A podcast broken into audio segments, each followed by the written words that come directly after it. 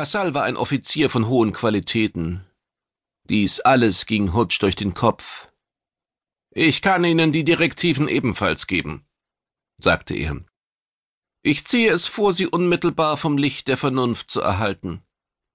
Die Antwort war frei von unlogischen Emotionen.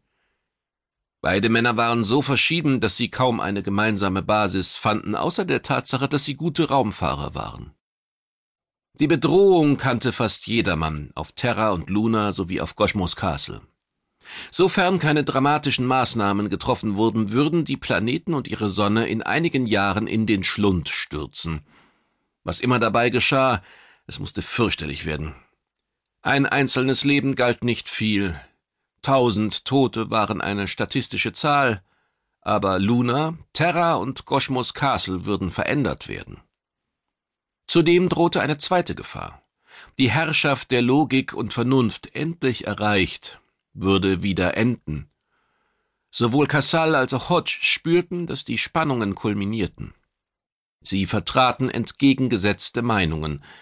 Hodge sah das Heil ausschließlich in der Flucht. Wir haben eine schwierige Mission zu bewältigen. Hoffentlich findet jeder, wonach er sucht. Ich bin sicher, Admiral, dass wir auch Dinge finden werden, die wir nicht suchen. Ich liebe Risiken dieser Art nicht. Das ist verständlich. Überrascht blickte der grauhaarige Admiral sein Gegenüber an. Aber nichts deutete darauf hin, dass Casal Hodges Autorität untergrub. Es ist nicht üblich, sagte der Admiral, dass Bull unpünktlich ist. Es ist sogar unüblich, bestätigte Casal und beobachtete das organisierte Durcheinander zwischen den Schiffen. Die Bedrohung durch den Schlund war klar erkannt. Der Regierungsrat wollte ihr auf zweierlei Weise begegnen. Beide Vorgehensweisen konnten gleich erfolgreich werden. Die einen versuchten, den drohenden Sturz in den Schlund zu verhindern, aber es war schwer zu bewerkstelligen, dass viele hochqualifizierte Wissenschaftler effizient und schnell zusammenarbeiteten. Teamarbeit war unlogisch, denn Vernunft und Logik zusammen brachten nicht alle positiven Eigenschaften der Beteiligten an das gemeinsam zu bearbeitende Projekt heran, dies war ein Punkt, der in der Zukunft noch geändert werden musste. Viele Terraner billigten dem Vorhaben, den Sturz zu verhindern, nur geringen Erfolg zu. Diejenigen, die sich von diesen Versuchen trotzdem etwas versprachen und Gründe dafür hatten, wurden im Volksmund die Standhaften genannt. Trevor Cassal war einer von ihnen.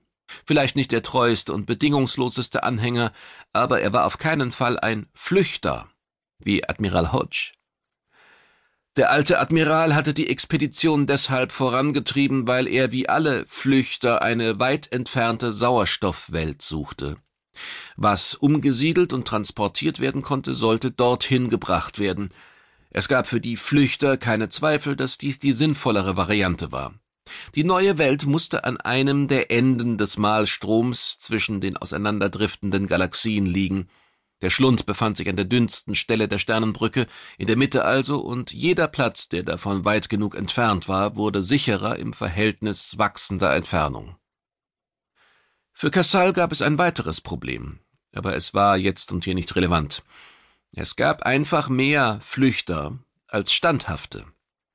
Letztere hatten teilweise unbewusst die Begriffe gesucht und geprägt, denn es war logisch, dass Flucht eine feige Sicht der Probleme bezeichnete. Jeder, der flüchtete, entzog sich der Verantwortung. Flucht war der bequemere und risikolosere Weg, ein Problem zu bewältigen. Unvermittelt sagte Enker Hodge, Sie kommen. Bull hat darauf bestanden, ihn vor dem Flaggschiff zu begrüßen. Gehen wir. Kassal trank aus, stellte sein Glas ab und verließ hinter dem Admiral den Raum. Ein Antigrafschacht brachte sie auf den Platz hinab. Hier wartete ein schwerer, bewachter Raumhafengleiter. Die Fernsehteams, Sir. Kassal deutete auf eine Reporterin, die mit schwebenden Optiken auf Hodge zukam. Das mache ich, beschied der Admiral knapp. Vertrauenswürdigkeit und die Fähigkeit klugen Abwägens gingen von seiner Entscheidung aus, als er sich umdrehte, einige Schritte auf die Frau zuging und abwartend innehielt. Augenblicklich stellte sie ihre Fragen. Admiral, Sie sind einer der ranghöchsten Offiziere der Flotte. Können Sie uns sagen, welchen Auftrag Sie haben? Hodge machte einen zweiten Versuch, die Spannungen